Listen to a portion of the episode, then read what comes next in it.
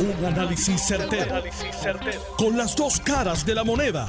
Donde los que saben no tienen miedo a venir. tienen miedo a venir. Esto es el podcast de Análisis 630 con Enrique Quique Cruz. Estás escuchando Análisis 630. Yo soy Enrique Quique Cruz y estoy aquí de lunes a viernes de 5 a 7.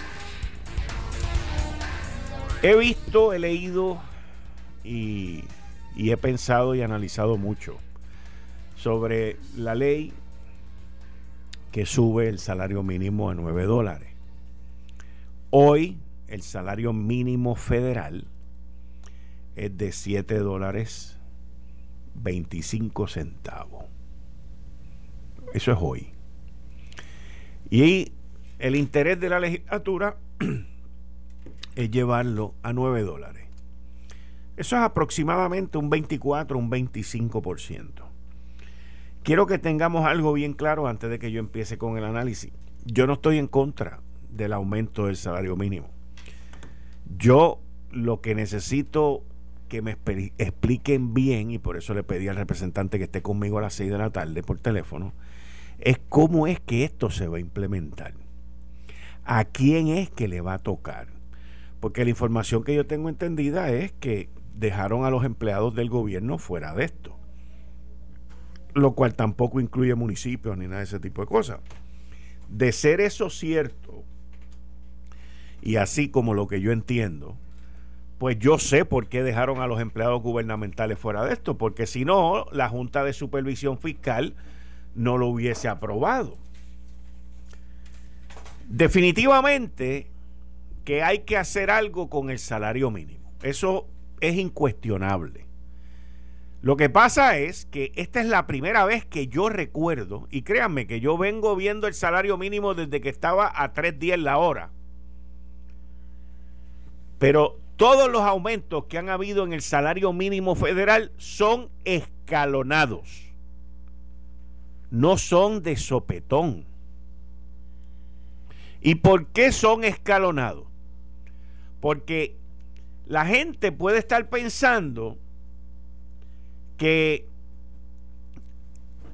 son los nuevos, pero esto tiene un impacto mayor sobre la empleomanía, sobre la gente que ya está trabajando, lo cual es bueno y es positivo. Pero es un impacto enorme a los comerciantes. Y mucha gente puede venir para atrás y decirme, sí, pero tú no has visto en cuánto está la libra de churrasco créanme, yo estoy en shock con el precio de la lista de churrasco, de la libra de churrasco. ¿Ok? Yo estoy en shock con el precio y la subida de los precios de los alimentos. Pero es que el que me los vende no es el culpable. Él no es el que me sube el precio. La subida de precio que estamos viendo es una cuestión mundial. Es algo que ha habido un disloque. Ahora venimos a ver esto. Nosotros llevamos 18 meses en esta pandemia, cuidado si un poquito más, un poquito menos, y no habíamos visto un aumento de precio tan grande como el que estamos viendo ahora. ¿Por qué? ¿Por qué lo estamos viendo ahora? Miren, yo no soy economista, vamos a estar claros, pero yo he trabajado más que muchos economistas en esta isla. Y lo que está pasando ahora es que el nivel de consumo ha subido porque la gente está saliendo de las casas, la gente está yendo a comer, la gente está comprando afuera y ya no están encerrados en sus hogares, lo cual evitaba el que la gente gastara y consumiera más. Y yo sé, y la gente que me lo que lo veo y lo escribe y los leo tienen razón. Oye, yo no puedo aguantar la subida porque todo está subiendo. Todo está subiendo. Y el aumento es bien fuerte lo que estamos viendo. O sea, yo jamás en mi vida me imaginé que los otros días Gary Rodríguez, mi querido amigo que está aquí los viernes a las 6 de la tarde, mandó una foto de un paquete de churrasco a tres y pico la libra. Y eso, eso en una época se pagaba el filete. Y estamos hablando de ahora del churrasco.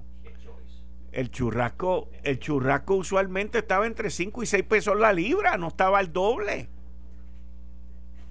Pero ¿qué pasa? ¿Qué pasa? Yo tengo un experto aquí en alimentos y comida todos los jueves, que es a Tirano Cordero Vadillo. Con el salario mínimo tenemos que hacer algo. El problema está en cómo lo vamos a hacer.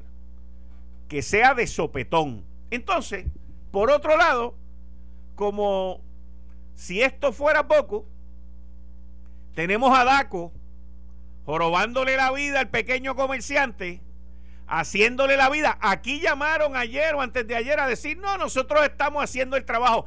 Están haciendo el trabajo de jorobar la gente aquí en esta isla. Ese es el trabajo que están haciendo. En medio de este revolú. Porque se escondieron cuando las mascarillas costaban a nueve pesos cada una. Se escondieron cuando nos clavaban con los guantes. Se escondieron cuando nos clavaban con el equipo de protección. Y ahora vienen a salir a defender al pueblo de Puerto Rico. Ustedes no defienden a nadie. Ustedes no defienden a nadie. Se defienden ustedes mismos. Y es tiempo ya de que la empresa privada tome una decisión. Hay que resolver la situación del salario mínimo, hay que resolver la situación de los abusos de DACO ahora, hay que resolver la situación que estamos viviendo, que es una situación mundial. Esto no es exclusivo aquí en esta isla. ¿Ok? No es exclusivo aquí en esta isla. Ahora, por otro lado también, tenemos que mirar a la legislatura popular. ¿Por qué? Porque esta es una de las legislaturas que menos ha legislado. Ese es el récord que tienen en los primeros seis meses, que terminan el miércoles que viene. Pero es la legislatura que más ha legislado para clavarse al gobernador. ¿Quieren que les diga cuáles son las medidas aprobadas? Y hay PNP que han votado por esto también. Vamos a estar claros. El empleado sucesor o el empleador sucesor para clavar al gobernador. El presupuesto con el lenguaje maquiavélico de Tatito para clavar al gobernador. La guindada de Larry Seilhammer para clavar al gobernador. El retiro digno para clavar al gobernador. Y tengo un serio cuestionamiento sobre el salario mínimo que haya sido para clavar al gobernador también hasta que hable con el representante Héctor Ferrerio. Esa todavía no la catalogo como una legislación para clavar al gobernador. Pero mire el listado. Mire el listado. Mire, mire los, los angelitos. Mire los angelitos que tenemos allí. Esas legislaciones no van para ningún lado y ellos lo saben. Pero las hacen para que Pierluisi venga y las vete. Ah. Ahora la última es el presupuesto. Entonces, entonces, Melinda Romero no ayuda tampoco a, a Pierluisi y al PNP, ¿ok? Porque Tatito Hernández está jorobando con el presupuesto porque él no quiere, él quiere cerrarle la calle a Pierluisi para que asigne dinero para pagar a los delegados y que los delegados no cobren. Esa es la meta de Tatito. ¿Ok? Pero Melinda entonces tampoco ayuda. No ayuda. Vamos a escuchar lo que le digo a Carmen esta mañana, ahorita por la tarde. Estas son cosas impresionantes. Dios nos coja confesados si fueran electos para un cuerpo legislativo como Dios manda. ¿Oyeron? Dios nos coja confesados porque esta gente son más bravos que el dragón de la metro. Y la metro no tiene dragones, lo que tiene son leones. Y se tiene que acatar la ley y, y, bajo esa ley, por más vaga que haya sido la ley, las instrucciones a los delegados es sencilla. Nosotros vamos a Washington a lograr que se apruebe un proyecto de inclusión de Puerto Rico como Estado de la Unión. Esa es nuestra meta, ese es nuestro fin, eso es lo que nos delega la ley. Y lo único que menciona de PRAFA en esa ley es que a través de PRAFA se pagarán los gastos o salarios que se les aprueben. Eso es lo único que dice. No dice que nosotros vamos a ser empleados de PRAFA, no dice que vamos a tener que estar sometidos a, la jurisdicción del Ejecutivo, no no habla absolutamente nada sobre eh, eh, tener que acatarnos a, a, diferentes leyes que no son las que están contempladas en, en la ley 167. Eh, y bueno, ninguno de nosotros tiene problemas con cumplir con la ley de ética, etcétera, pero no nos pueden imponer criterios que no estaban ahí al momento de nosotros eh, radicar nuestras candidaturas y el pueblo seleccionarnos a nosotros. Miren, Atilano ya le dio la definición, son un ente autónomo. Atilano dice aves autónomas, yo digo un ente autónomo. Son autónomos. Esto es como los municipios autónomos idéntico. Están todos quebrados, no tienen ningún poder, pero somos autónomos. Ahí está. Ahí está. ¿Te le escuchó? No estamos en la jurisdicción del Ejecutivo. Eso lo dijo ella. Eso lo dijo ella. Melinda ha agarrado la definición de un legislador ya sea estatal o federal, y la ha engrandecido, porque la verdad, a la parte federal, porque yo le voy a decir algo, los legisladores estatales y federales se someten al caucus, se someten al caucus, ¿ok?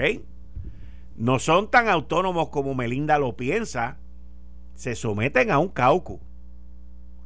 Y obviamente el Ejecutivo va allí. Esto no es un free for all.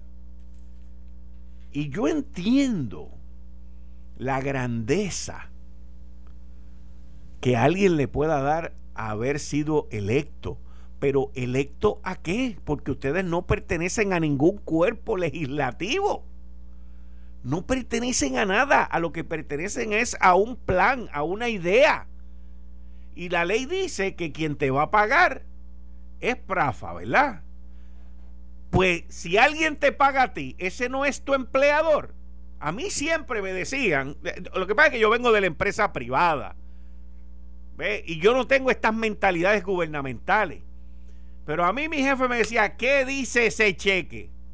Y yo le decía, Enrique Cruz. Y él me decía, no, no, no, no. ¿Qué dice ese cheque arriba? Y yo le decía, American Airlines. Y él me decía, pues usted trabaja para American Airlines. Usted no trabaja aquí para más nadie, para American Airlines. Y ese es el problema que estamos viendo aquí. Esto es como los gatos. O sea, que los gatos y los mismos leones también. Uno no les ve las uñas hasta que se las sacan a uno.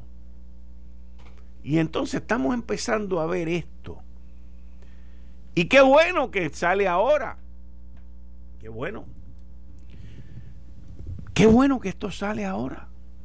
Yo les voy a decir algo, y esto yo lo he dicho aquí anteriormente, es muy poco frecuente. Yo fui a votar en esa votación, como he ido a votar en las primarias, he ido a votar a todo, porque apoyo a mi partido y apoyo la estadidad. Pero yo nunca he estado de acuerdo con el plan Tennessee. Y nunca he estado de, acuerdo con el plan Tennessee porque el plan Tennessee provee el que ocurran este tipo de cosas. Este tipo de cosas. Pero voté por ello, apruebo que se lleve a cabo con la esperanza y la vela prendida de que la gente vayan a luchar por la estadidad y no por su autonomía fiscal.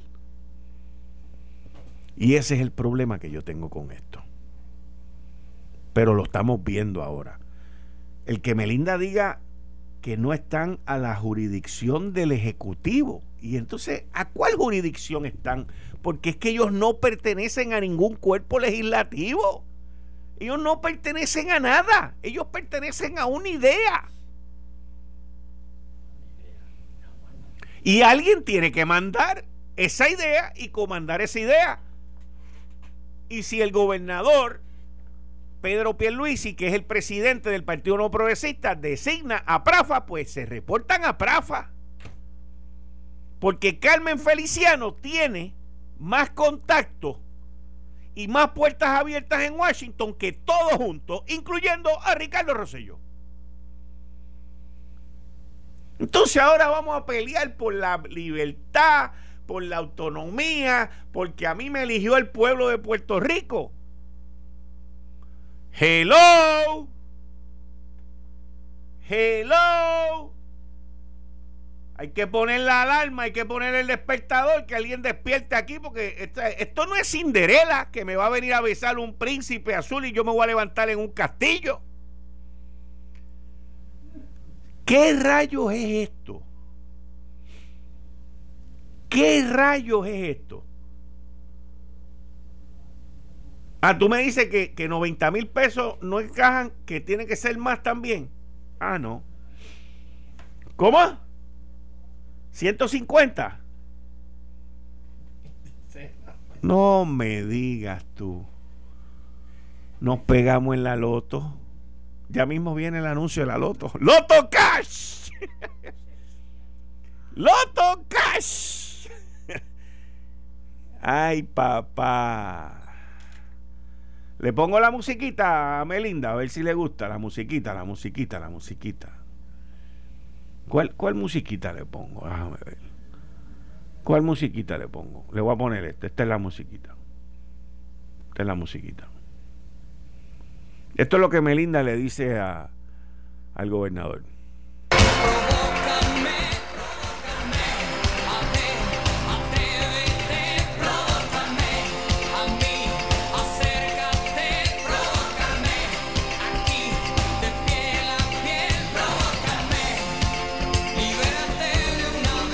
Libérate de una vez. ¡Wow! Mi hermano. A la verdad que esto está bueno. A la verdad que esto está bien bueno. Yo estoy en shock. Ahora yo entiendo por qué fue que Melinda no me quería contestar el teléfono el día que ganó. Yo prefiero esta.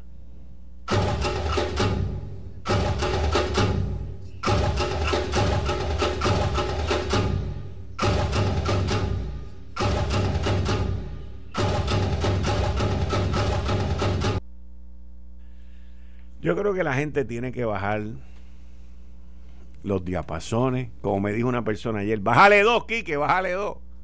Yo creo que la gente tiene que bajar a la tierra. Tienen que entender cuáles son sus roles. Específicamente aquellos que tengan que entender que les están dando otras oportunidades. La humildad es algo esencial en la vida, señores.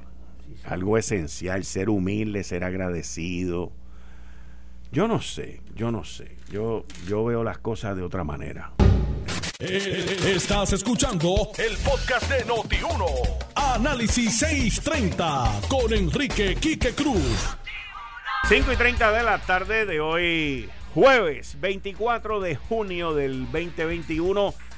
Tú estás escuchando Análisis 630. Yo soy Enrique Quique Cruz y estoy aquí de lunes a viernes de 5 a 7 como todos los jueves, con Atilano Cordero Vadillo. Buenas tardes, Atilano. Muy buenas tardes, Quique. Y como todos los jueves, un placer y un honor estar contigo aquí y estar dialogando con nuestra distinguida radio audiencia. Un cordial saludo especialmente a los que nos escuchan fuera de Puerto Rico y a todos los compañeros en Puerto Rico.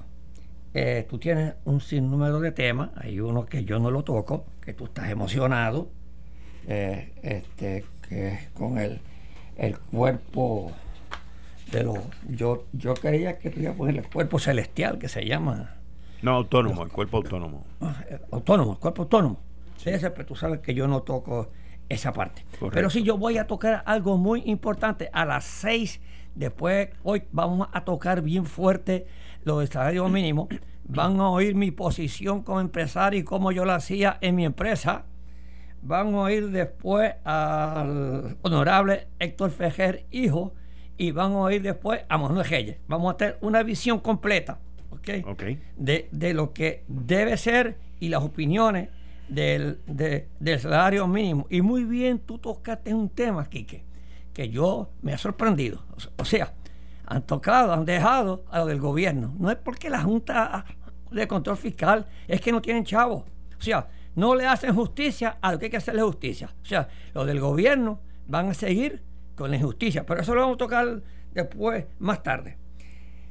Yo quiero comenzar con algo bien importante hoy, que, que estoy viendo, y muchos de los compañeros supermercadistas me han llamado. ¿okay? Fíjate que yo tengo en, en mis locales, yo tengo a dos cadenas de supermercados. Tengo a Pueblo y tengo a Supermac. Y siempre me mantengo en contacto con ellos. Señores, al pueblo de Puerto Rico, los que me están escuchando, no hay tal escasez de alimento. No hay tal escasez de alimento. Alimentos hay. Ah, ¿de qué han subido? Sí. Y DACO confirma eh, en, una, en una noticia que saqué de Noticel, DACO confirma que los precios, especialmente de la carne, se han duplicado tras la pandemia. Oiga, no solamente son de la carne, es de todo. Tú diste unos buenos puntos ahorita. La gente está consumiendo más, ¿ok?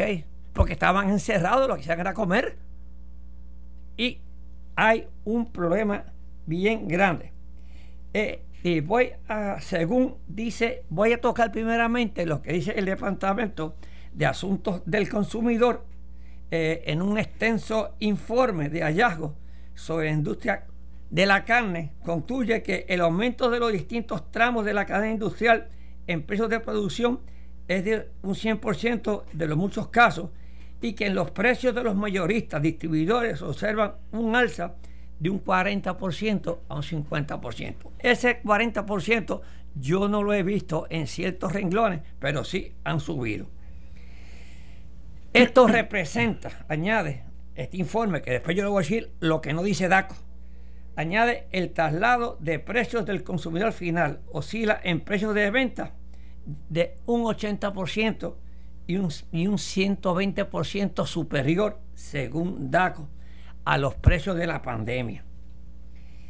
El consumidor puertorriqueño en la góndola y en nevera se aplican, mira lo que dice DACO, alitas de pollo, las pechugas de pollo, el bistec y las chuletas de cerdo de punta, no cogió, y de centro, según ese estudio que ellos hicieron. Entonces, los factores que han llevado, los, factores que han llevado a, que esto aumente, según DACO, yo le voy a otro factor que DACO no le dice ahorita, pero yo le voy a dar primeramente los de DACO.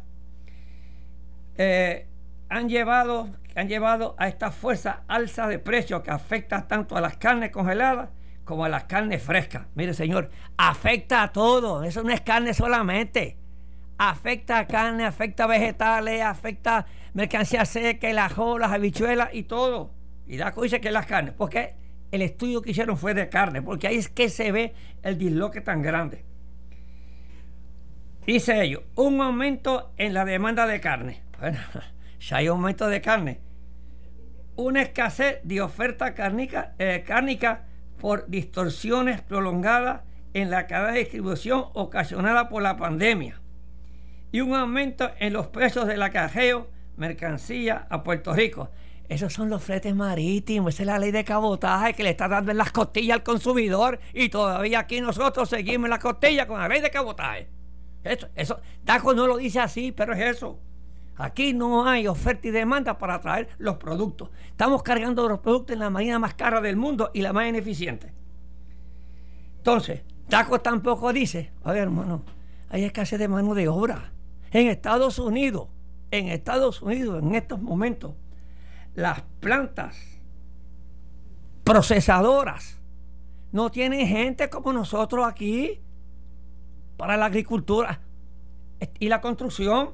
Por eso es que muchos estados, Montana, Florida y un sinnúmero de estados, que son como 8 o 10 estados, han determinado prohibir el PUA, cesar el PUA, para que esta gente se pongan a trabajar y se pongan a producir. Oiga, y esta gente no va a... si esa gente se ponen a trabajar, van a consumir más y van a seguir subiendo más los precios. No, no, no, no, Quique. oye, en todo, en todo, en todos estos eventos, esto se va a ir normalizando poco a poco. Esto se va normalizando. Estos son ciclos. Tú verás que después, después de, de septiembre, que todo el mundo se ponga a trabajar, todo el mundo se ponga a producir, Entonces van bajando los precios. En estos momentos hay, hay productos de más, pero en la agricultura en Estados Unidos no hay quien coja este, los productos porque la gente no quiere trabajar. Las plantas procesadoras no tienen gente para trabajar. Entonces, algunas veces se están perdiendo a todos los productos. Entonces, menciona también, esto es lo que no dice DACO, eso, eso lo estoy diciendo yo en esa parte de lo que yo he investigado con los compañeros míos de la industria. Eso es lo que está pasando. Señores, no se pongan histéricos en comprar. Los precios usted verá. Oiga, no se pongan histéricos en almacenar porque se va a dañar después usted la mercancía y van a dejar a otros sin mercancía. Y esto eh, crea histeria, pero no van, no va a haber escasez.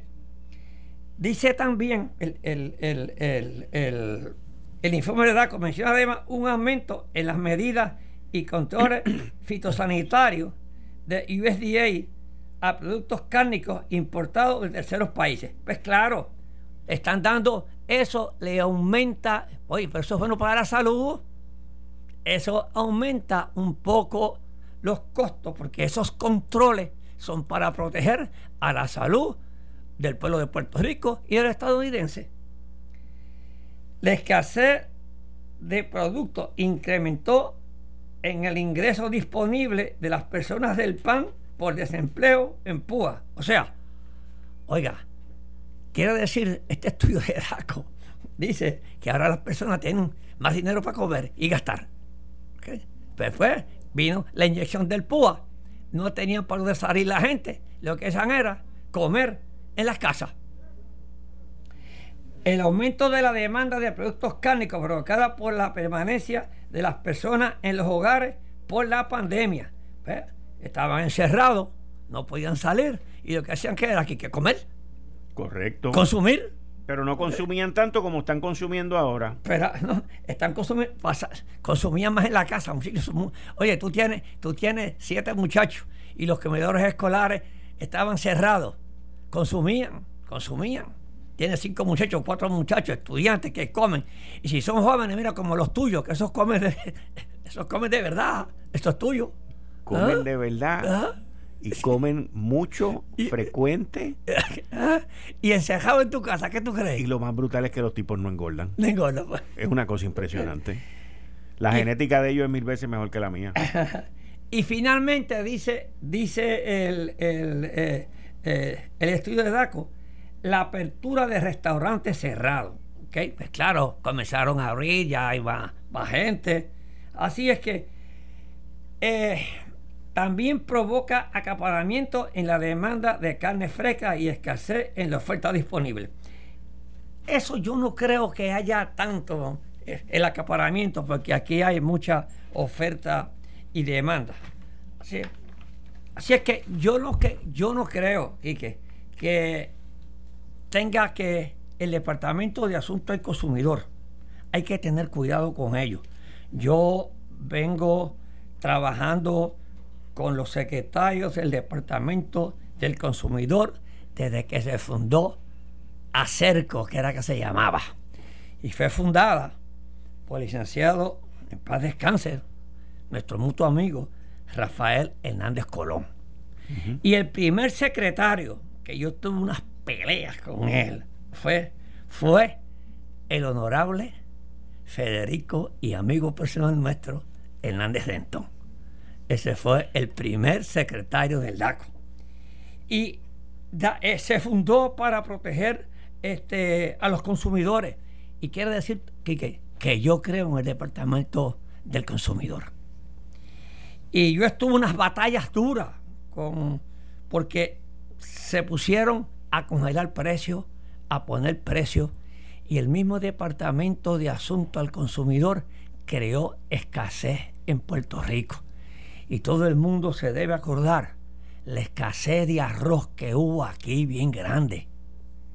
Que aquí, eh, eso fue como para el 85, 86, por ahí, la escasez de arroz grandísima que hubo en Puerto Rico, porque el gobierno hasta, hasta se puso a comprar arroz. un arroz malo y cuando llegó a Puerto Rico el arroz era malo, no servía y oye, y era más caro que lo que nosotros lo vendíamos, ¿ok? Entonces, quiere decir, eh, todos estos productos que se congelaron, lo que hacían era que provocaban escasez algunas veces. Yo después voy a mencionar... Hay acaparadores. Hay acaparadores, pero yo voy a mencionar que yo estuve este, con los secretarios de DACO, pero yo, el que verdaderamente me comprendió a mí y descongeló todos los precios con oferta y demanda y bajaron los precios, fue el licenciado Héctor Ramos. Héctor, si me está escuchando. Lo conozco. Sí, Héctor era una persona, Él y su esposa. Eh, Héctor, eh, analítico. Eh, yo le llevé toda la evidencia de lo que estaba pasando y yo le di al licenciado Héctor Ramos, esto yo era presidente de MIDA.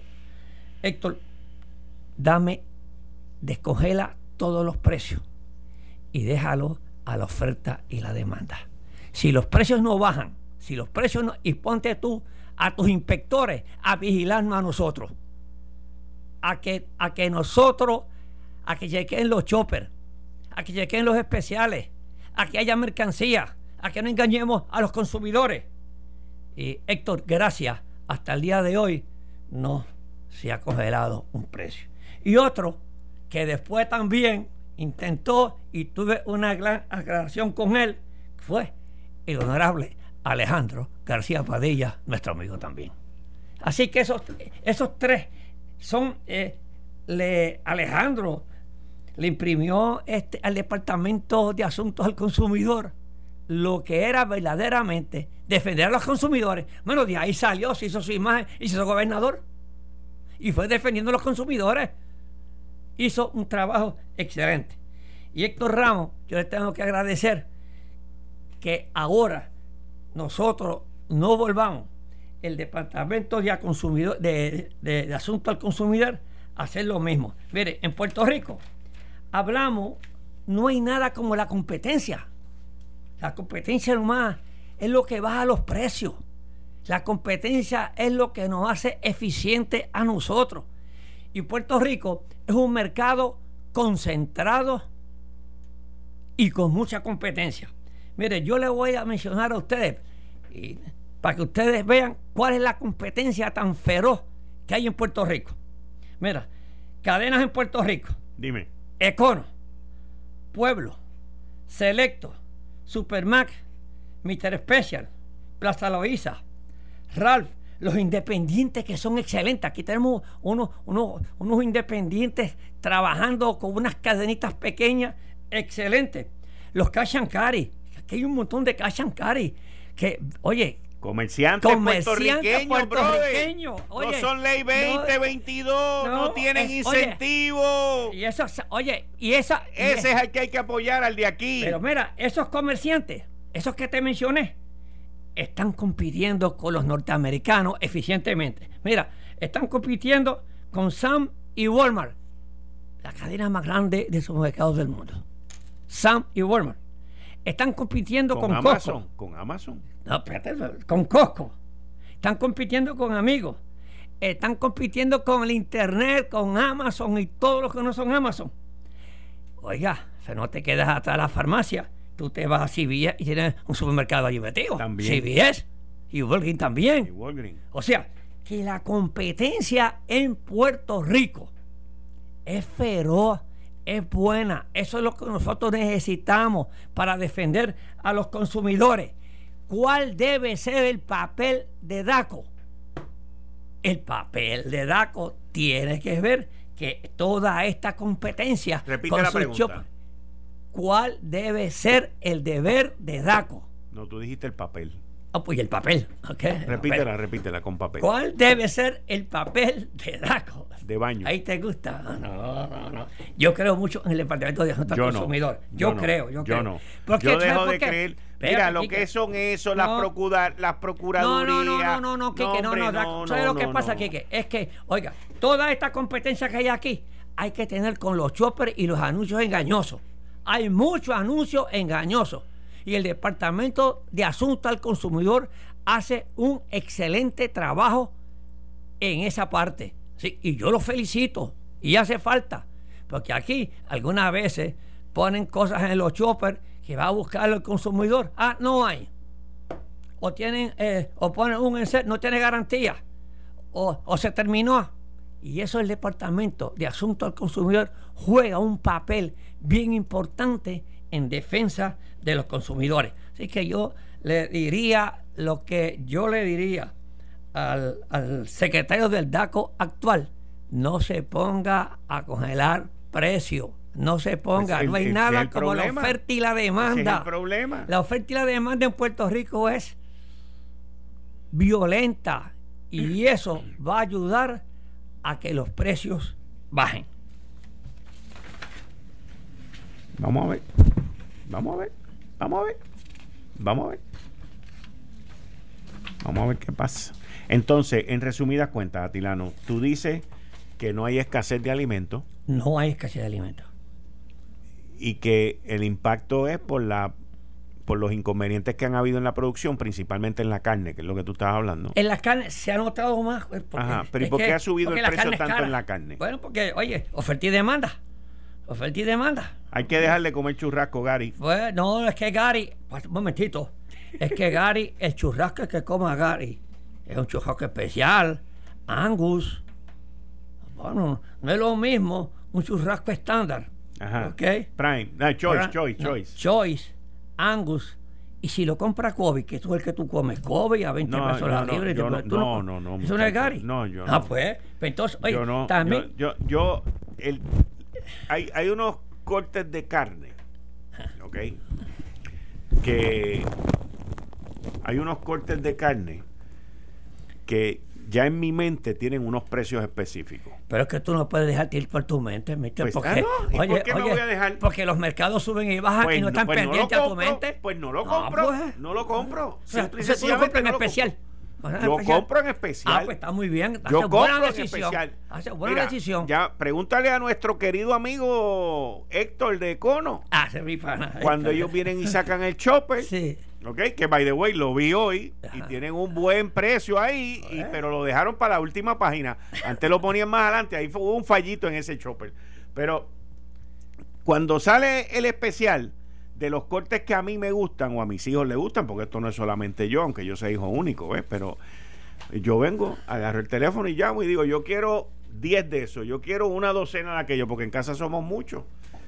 Y entonces compro para dos veces, pero yo no, no, yo tengo unos precios en mi cabeza. Y de esos precios no me quito, no me salgo. Y yo esa vaina que si guaju, woju y todas esas vainas, eso es carísimo. Eso que lo pague otro, yo no lo voy a pagar. Por lo menos yo soy así. Tú no, tú eres de filete. Ah, no, que tú no comes Soy carne. vegetariano. Yo, yo, eso es lo bueno que tengo yo. Yo no tengo comes ese carne. problema. Ok. Tengo, eh, también voy a tocar que al, el, el secretario de, de Agricultura, eh, González Vero, es mi amigo personal, en el cual yo aprecio y distingo. Y creo que está haciendo un trabajo eh, bueno. Y él es agricultor, siempre ha sido él agricultor. Él sabe que yo siempre he protegido a los agricultores de aquí, pero tampoco le podemos echar la culpa por los precios que, que está pasando a, a la, a la cadena de distribución que son los supermercados. Y yo oí que él dijo que aquí habían plátanos y se estaban vendiendo y que a 20 centavos. Yo llamé a los amigos, a los amigos Qué bueno, qué, qué bueno que tú. Qué Llamé bueno. a los mercadistas míos y me dice que me traigan todos los que sean que yo los voy a comprar a 20 centavos. ¿Y en ¿ok? cuánto se están vendiendo Pues, los plátanos? pues, se- está caro el plátano. Pero cuán caro. No sé. Digo, pues hasta ayer, pesos, mira, 75 ayer yo centavos. venía por aquí, Pues, ayer yo venía por aquí, aquí Sí. en la marginal, yo venía por ahí a las millas.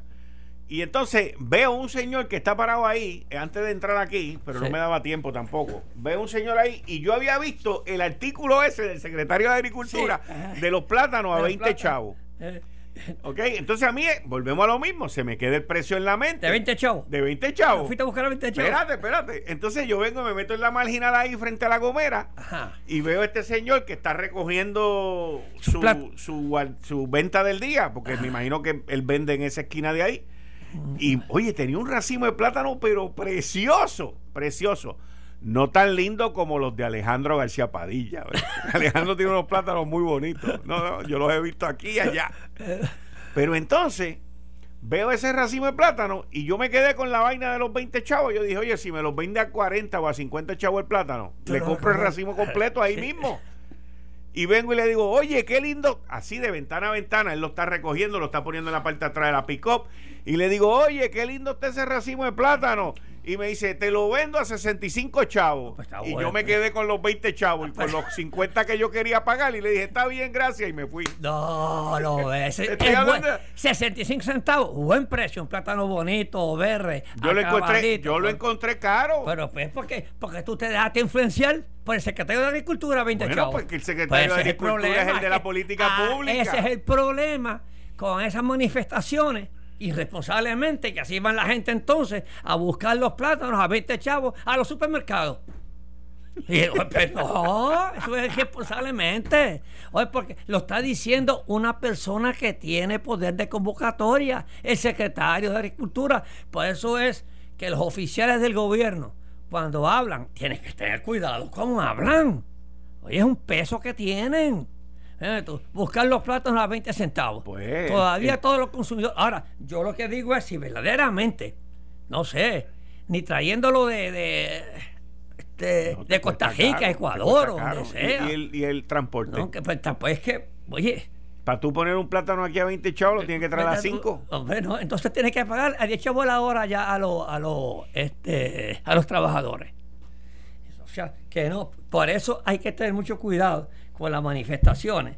Y siempre pues eh, la última cadena es donde el consumidor va a ver los precios en el supermercado, lamentablemente. Y ahí paga el Héctor Ayajivera, los Escon, los Supermax, todos los amigos.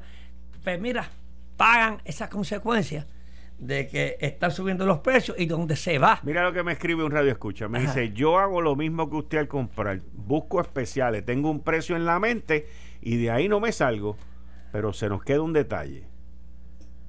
El resto no lo voy a leer. el resto no lo voy a leer.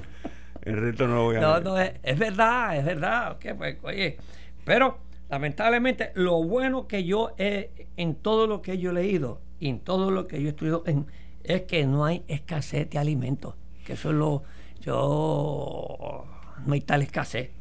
Y yo espero que toda esta, inflación de alimentos que ha habido, digo, oye, no es solamente en alimentos, yo lo alimento porque es mi, oiga, usted va a buscarse un contenedor, un contenedor. No, los contenedores de, China, no, de China. A San que costaban dos mil dólares, están costando ocho mil dólares ahora. Oye, y no hay espacio. El problema es, cuestan ocho mil dólares y no hay espacio. ¿Por qué? Porque todo el mundo quiere, quiere vender. Y así, e, eso está, y, lo mismo está pasando con los materiales de construcción, que lo vi en tu, en tu columna, que voy a tocar algo ahorita de tu columna. ¿Ok? Este, y está pasando en todo. ¿Por qué? Porque es que venimos de un disloque mundial, venimos de una pandemia. Y eso pasa también en automóviles, en piezas, en todo. Y esto no se va a normalizar hasta, yo creo que ya a principios o a mediados del año que viene. Yo diría que sí, después de Sí, sí, sí, sí, esto no, porque ahora vienen Navidades. Eso es como lo mismo, mira, ahora, pues, ¿qué está pasando? Abren el coliseo y todas las funciones se están vendiendo. Todas. Pues, porque la gente quiere salir. La que gente quiere salir. Y ese, ese disloque en la distribución es que causa estos incrementos en precio. Así que yo espero que. Está difícil. o sea que los plátanos no están a 20 chavos. Bueno, el secretario de Cultura, yo no sé dónde es el amigo, el amigo secretario de Cultura, dónde es. Oye, y él cosecha unos plátanos, ¿sabes? Es un productor de plátanos. Secretario de Agricultura, llámenos para buscar los plátanos a 20 chavos, porque yo ayer dejé uno guindando creyendo que estaban a 20 y me lo estaba vendiendo a 65. A las 6 de la tarde, en unos minutos, vamos a estar vía telefónica, Tilano Cordero Vadillo y yo, con el representante Héctor Ferrerijo sobre la ley del salario mínimo cómo se va a implementar, a quienes afectan, a quienes no afectan, si se hizo un estudio, si se hizo un impacto, un estudio de impacto. Esto fue el, podcast de Notiuno. Análisis 630 con Enrique Quique Cruz. Dale play a tu podcast favorito a través de Apple Podcasts, Spotify, Google Podcasts, Stitcher y notiuno.com.